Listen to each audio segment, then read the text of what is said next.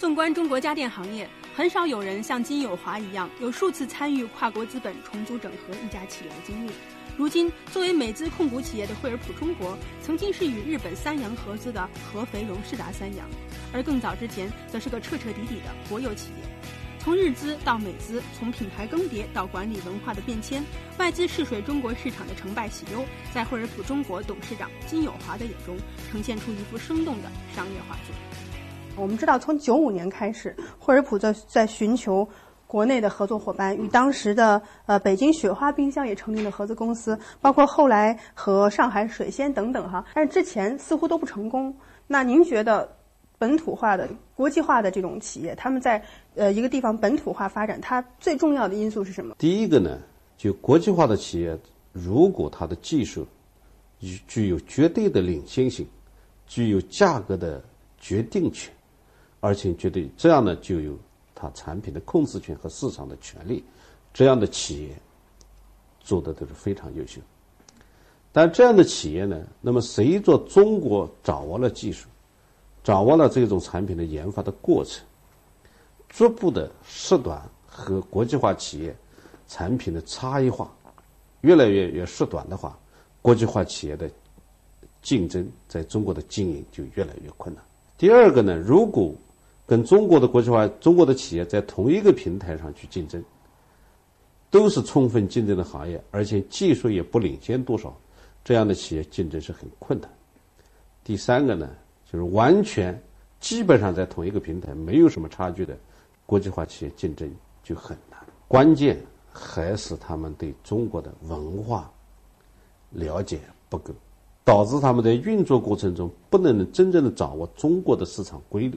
应对市场的变化的效率和速度慢了一点，因为中国的开发的产品的速度时间往往就是半年到一年，因为中国的消费者第一喜欢的是外观，第二喜欢的才是质量的追求。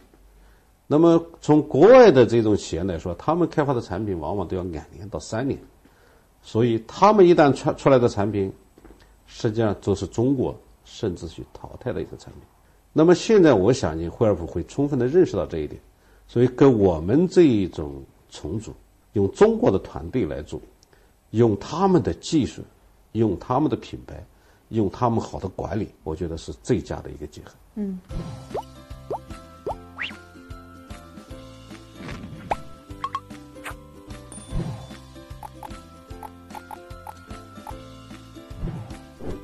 商界宝典，总裁帮。扫描关注，亲，么么哒！中国三十七年的改革开放史，始终与外资的引入休戚相关。但在资本与本土企业经营发展的博弈中，作为被收购一方的中国品牌，总是有免不了被雪藏的命运，甚至沦为外资品牌的代工厂。经历了数次中外资本的重组整合，在实际操作层面，金友华作为过来人，显然看得更加透彻。我曾经采访过欧莱雅集团的全球董事长哈，当时他们买了中国的好几个品牌，一个是小护士，一个是羽西等等。但是后来我们发现，小护士这个品牌跟被欧莱雅收购之后，他们就几乎是销声匿迹了。所以民间有很多的讨论说，这个是这个外资购买了很多本土品牌，其实某种程度上有一些哈是为了这个把它雪藏，然后使它不再能够在中国。本土市场上跟这个国际巨头竞争，您怎么看待这些案例呢？我也有这方面的体会和认识，嗯，因为我曾经在芳草集团嘛，这个，呃，这个芳草的品牌，那么就是被那个叫叫什么叫，就联合利华嘛，收购了以后，但是联合利华就没有使使用芳草这个品牌，嗯。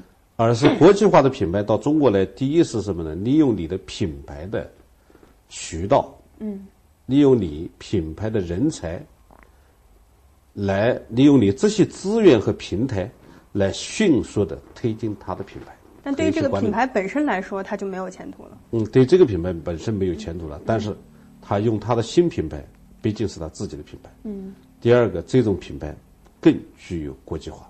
因为我用中国的品牌很难继续走入国际化的一个问题。嗯，如何防止这种被外资收购之后被雪藏的命运呢？他应该以什么样的态度去对待外资？呃，这不是防止的问题，这就是大家在谈判的问题的谈判的时候，这种双方的约定问题。比如说要做什么样的约定？那就是你在谈判的时候，就是说，怎么使我这种品牌能保持长期的继续使用，要做约定。第二，要长期的使用品牌的发展计划怎么做？因为中国很多在合资的时候没有这方面的经验，对，哎，就认为我合资了，其他东西都是人家控股了，由人家来决策。实际上，事前在股东方面要做出约定。嗯，那么一旦做出约定以后，人家要替换你的品牌就很难。他是没有让在决策的时候，在尤其在董事会的时候，人家要回避表决的。那么你，那么你中方就完全能够控制这样的一个局面。嗯，那在这个过程当中也有很多的风险。中国的企业在跟外资打交道的时候，有哪些的经验，有哪些的教训可以跟我们大家来分享？这个我觉得中国的企业跟这个国外的在这个重组过程中啊，我觉得有几个方面。第一个呢，我们要有一个完整的一个跟外资接触的一个谈判的一个团队。嗯。那么这里面，我觉得一个是法律的，一个是财务的，一个是战略。嗯。那么这些方面，我觉得要聘请中国一流甚至国际化的这种事务所来帮你帮你做。嗯。不要在这一方面少花钱。嗯。不要认为这方面花的钱是不。不值得的，嗯，实际上是值得的，因为他们毕竟有了解国际化的一些团队，包括国际化的企业在并购重组，他们想的是什么？第二个，我觉得你跟着并购重组，你追求的是什么？要目标是非常明确的。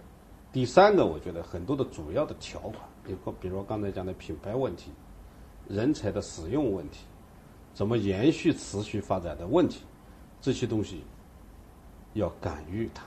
嗯，要敢于谈，而且要坚持，而且一定要用法律的文件固定下来，固定下来。老外是很遵守这些规则的，就觉得要树立一个开放的心态，嗯，要敢于学习的心态，敢于理解人家好好的东西就是好的东西，所以这一点我觉得很重要。一说到这个多品牌背后，其实是企业发展的过程当中，呃，不同的投资方。共同来推进的哈，那中国其实改革开放三十多年来快速发展的一个呃根本的原因之一，也是因为很好的利用了外资。您作为企业的管理者，您觉得企业的文化经历了什么样的不同的转变呢？实际上，我们这个企业呢，赋予了很多日本的管理的文化。你如果到我们公司去看看，我们的六 S 管理，我们的现场是很漂亮的，哪怕就是一个老的工厂，这个日本的这些管理的细致的作风啊，融入了这个企业。嗯。理解中国的文化，他们很虔诚，所以中国人在一般的在做的一个企业的主要领导工作的时候呢，他们很谦虚，这个很好的配合，他们的技术方面的要求比较高，就设计一个产品，设计的安全性重要，实际上是增加了成本，但日本是这么做的。美国人很简单，就是一个目标、责任去管理。第二个美，我觉得美国人的管理啊。那是非常的精到，他在财务管理、在管理模板的建立、程序和流程和程序化的管理方面，我觉得甚至还优于日本人。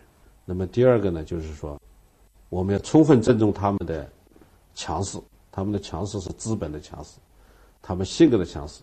如果你做好了，应该说很多东西就迎刃而解。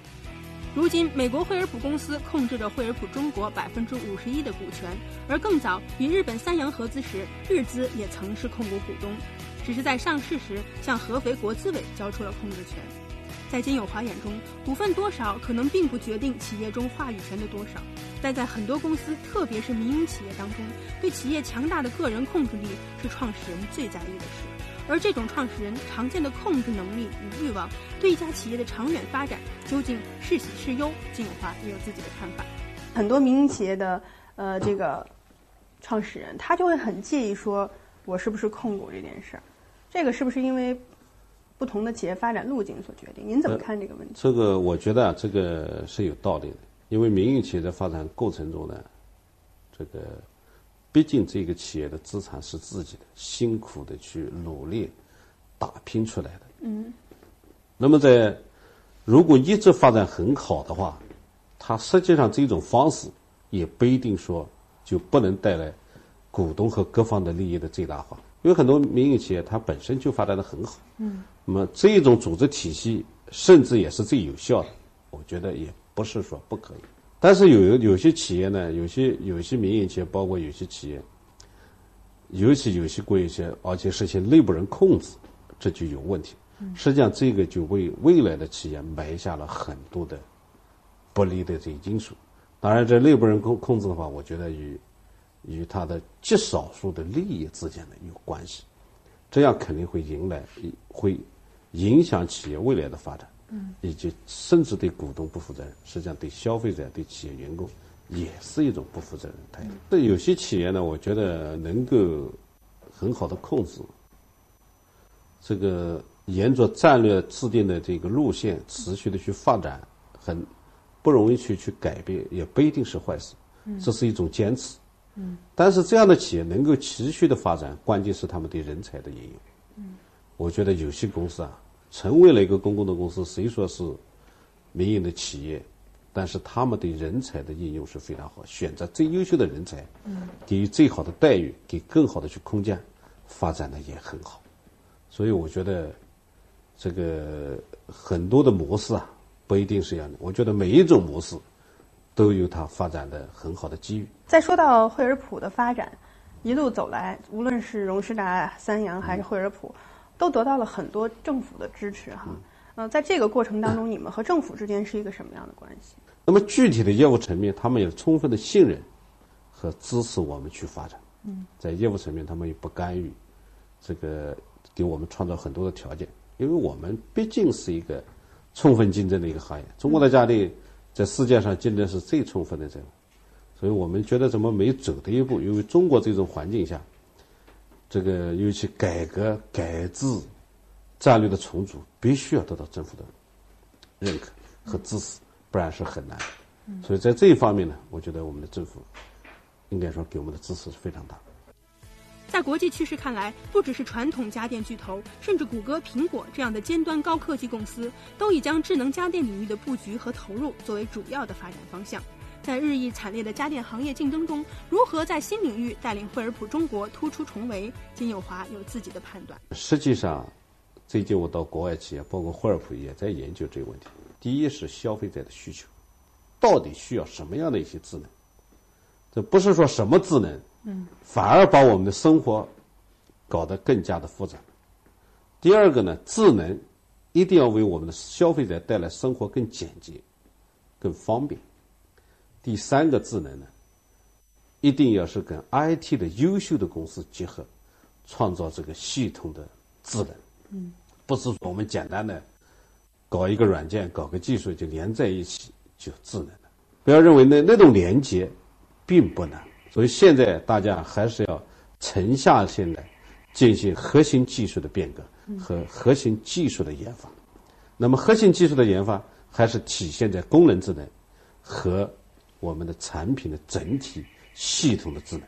嗯所以这两个方面如果不解决好，解决后面的东西是有一点无源之水无本之木。嗯。互联网搭建的资源调配和平台销售模式，已经让习惯了传统渠道的制造业草木皆兵。这场互联网转型风的力道之强，让许多原本恪守制造本分的商人迷失了方向，从而自乱阵脚，本末倒置。如何认清互联网的本质，认清企业核心竞争力的本质，是金友华自信面对这轮浪潮的法宝。但是电商的这个渠道一旦起来之后，对于线下传统的渠道会不会有巨大的冲击呢？就传统的互联网和传统的制造企业在自己在变革的时候，其实是有很多 要去自己革自己命的地方。您是怎么看这个问题？我讲从消费者的体验这一方面下功夫，这个呃还有一个呢，从线上的销售、线下的 O2O 的这种形式，嗯，那么线下的去配送和物流。对吧？这这些区域的更好的去分布，我认为有可能将来是相互促进，要把它不要形成对立的。嗯，还有一种现在非常好的一些大家电，还是要通过消费者的体验去不断的推广，尤其一些功能性的，一些这个真正与互联网反而能够联系起来的。嗯，你必须去体验起才能去操作这这样的一个东西。是。哎，所以我觉得目前不完全是这个。就是取代谁取代谁的问题。那我们反过来说，电商本身的一种互相竞争问题。嗯，现在有京东，有淘宝，有天猫，说不定哪些起来还有新的一种还有苏宁电商去进入，包括易哥啊，包括其他，包括三百六十度啊，包括现在的这个腾讯啊，这也必必然会创造很多的一种竞争机会。嗯，我相信苏联现在创造一个的模式就是 O to O 的模式。嗯，就是充分利用它的电商的消费，在线下的企业，在线下的物流的配送，把这种体系打通。我觉得未来有可能这是最好的模式。横向回顾商业史的长河，金融、股市、地产、互联网，每一轮商业的浪潮退去之后，无数企业的陨落，敲醒着一个个黄粱美梦。而在长久风浪中，能留存下来的，还是那些专注产品、磨砺技术的实业。如何避免随波逐流被带偏了方向？如何克制繁荣中的财富泡沫？是每一个渴望长远的企业家都应该思考的问题。所以反过来说哈，制造企业也不能自己乱了阵脚，就开始盲目的去追求转型，或者是丢掉自己原来对产品的这种专注。国与国的竞争呢，实际上就是品牌的竞争。嗯，那么品牌的竞争呢，又归宗于什么呢？产品的竞争。产品的竞争归宗于什么？核心技术的竞争。如果你真正有核心技术，你无论是放在电商上，你是无论放在线下，我相信都会有人去买。嗯，如果苹果不放在线上，在线下就没人买了吗？所以归根结底，还是我们在技术上的创新。嗯，所以成一个一个国家，我们过分的老是创造在模式上去创新，就掩盖了我们的主要矛盾。嗯，所以我经常也提出这样的一个观点。核心技术的竞争是我们整个竞争的核心本质问题。我们企业的管理和制度的竞争，那实际上是一种保证。我们商业模式的竞争只是一种方法和手段，因为随着互联网这一种技术的出现，它就是一种方法的和手段。但是真正在互联网上，又是核心互联网的技术和软件方面，又是我们中国的缺项。所以我们搞这种互联网大的系统，包括大数据，包括存储技术，这种基本上还是用国外。所以我觉得本质问题我们不能丢掉。前一段时间，呃，吴晓波哈，嗯。他是一个著名的财经作家，他写了一篇文章哈，在朋友圈里面也是引发了疯狂的转发。他这个文章的标题叫做“去日本买个马桶盖儿”，也就是说，日本有很多这样的，尤其日本的很多小家电哈，它是非常专注于把这个产品做到极致的，像吹风机啊、马桶盖儿啊、电饭煲啊等等。所以他也指出了一个互联网，就是传统的制造业在当今这个时代安身立命的一个核心，就是把追求把你的产品做到极致。哎，产产品体现在哪里？那么最重要的还是把利用最好的技术，把品质做到极致。嗯，所以日本的什么电饭锅啊，嗯，包括它的马桶啊，它做的就是极致的。实际上，中国你看提出的创新，国家的创新的主要是核心技术的创新。嗯，所以我觉得，包括现在很多出现的商业的模式，在炒作各种的东西啊，嗯，实际上已经有有点眼花缭乱。有点眼花缭乱了阵脚，自乱阵阵脚嗯，所以为什么就带了社会的本身的浮躁？有的的目的是为了把股票搞上去，有的是为了套现。嗯从企业的层面来说，我觉得不是非常有利。那您怎么看待呃这段时间一直很火，大家都很关注的这个雷军和董明珠的这个打赌的这个事儿呢？我觉得没有什么意义，真没有意义。没有意义第一个作为比较，嗯，就是很荒诞的，是我们要看雷军不是跟董明珠比较，你这个行业的不同，你雷军用的商业模式是不一样的。你要如果从制造来说，嗯，你去跟苹果、三星去比，你创造的利润如何，你的技术如何，你的新的商业模式在电商的模式的话，你去跟淘宝去比，董明珠要跟世界的家电去比，他要跟西门子比，跟惠而浦全部去比。如果他是最优秀的，我觉得也非常的了不起。我觉得他没有什么可比性。那么从未来的发展来说，谁能走得更远？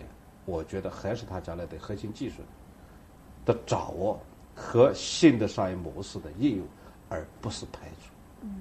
其实说到本质上，如果小米不是把它的手机做好的话，它讲别的模式也没有用，它还是要回归到产品的。回归到产品，因为它的产品这做到什么水平，我没用过小米的手机，但是我相信，做到他的能力和水平，中国有其他的企业肯定是能够做到。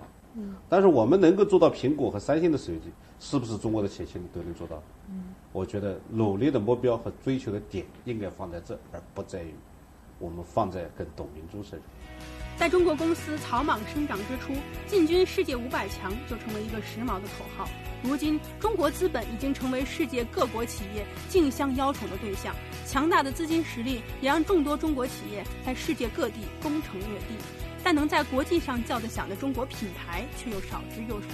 如何找到走出去的途径？如何掌握国际化的方法？同样考验着金友华的眼。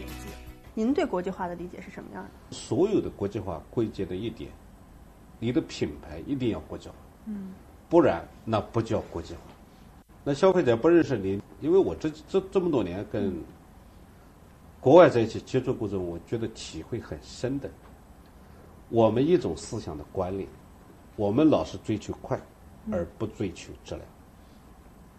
第二，我们在知识产权的保护上，嗯，我们。可以说跟国际企业的差距是非常大的。是。第三个呢，就是说我们在精细化的管理上跟人家差距很大，就是很多东西我们追求的是一种快的一种东西，所以我们的产品出去以后往往是以低价的东西，低价的东西很难就是有品质的保险表保证，所以很难能创建自己的品牌。那么具体讲，我在国外去投资的话。如果你没有去品牌，还是用自己原来的生产的品产品和品牌，这个路，相当来说也是很难的。这是关键，你的品牌的认可度各方面难度还是比较大的。所以我还是比较相应的比较认可，从国外来讲收购去品牌的。嗯，所以我曾经跟日本三洋谈过很长时间，我就想把它日本三洋品牌把它收购。当然，这个路我们可以继续走下去。我们中国现在发展很快。那是肯定很难走出去的，而且走出这个路，我讲的话，要有个几十年的时间。所以说，即便是呃，在很多人看来被别人淘汰的一些品牌或者是技术，如果说它还是相比国内的品牌跟技术，它还是领先的话，您觉得还是有这个战略上的需要，可以去去收购、去重组？我觉得可以，因为你没有什么好的办法。嗯。因为这个路走的过程中必须是艰辛的。我觉得，比如说李书福现在收购。这个沃尔沃，我觉得就是很好的，沃尔沃就是，就就就是很好的一个案例，就包括海尔收购 IBM 的这种，这个这个这个笔记本电脑，联想联想啊联想，这个也很好，最少是海尔是联想的技术水平上了一个很高的一个层次。嗯，就是我们跟惠而浦的重组，我们也有一种感觉，惠而浦在中国原来没有我们效益好。嗯，但是惠而浦的管理体系和技术，包括品牌国际化的东西，这些东西是买不来的。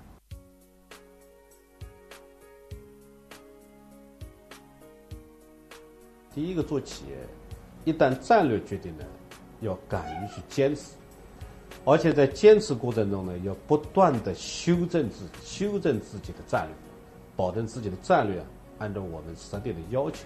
那么在企业的管理上呢，我我的思维是呢是三个方面，叫管理制度化、制度流程化、流程信息化。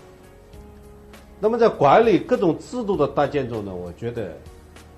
激励制度是企业管理中最重要的一个制度。那么把激励制度搞好呢，实际上企业运营的体系和效率会得到很大的一个提升。那么第三个呢，我觉得管理者的心态，管理的心态是什么？在目标设定的情况下，建议适当的去分权，让每一个目标很清晰的前提下，发自每一个管理者的一个作用。嗯，可以说我在公司是不签字的。但是我觉得我们每一个分管的领导都非常的努力和尽力，而且目标设置的每一个月都要有考核，每个月又有检查，是要把大家的整个的积极性调动起来，才是企业的真正的积极性调动。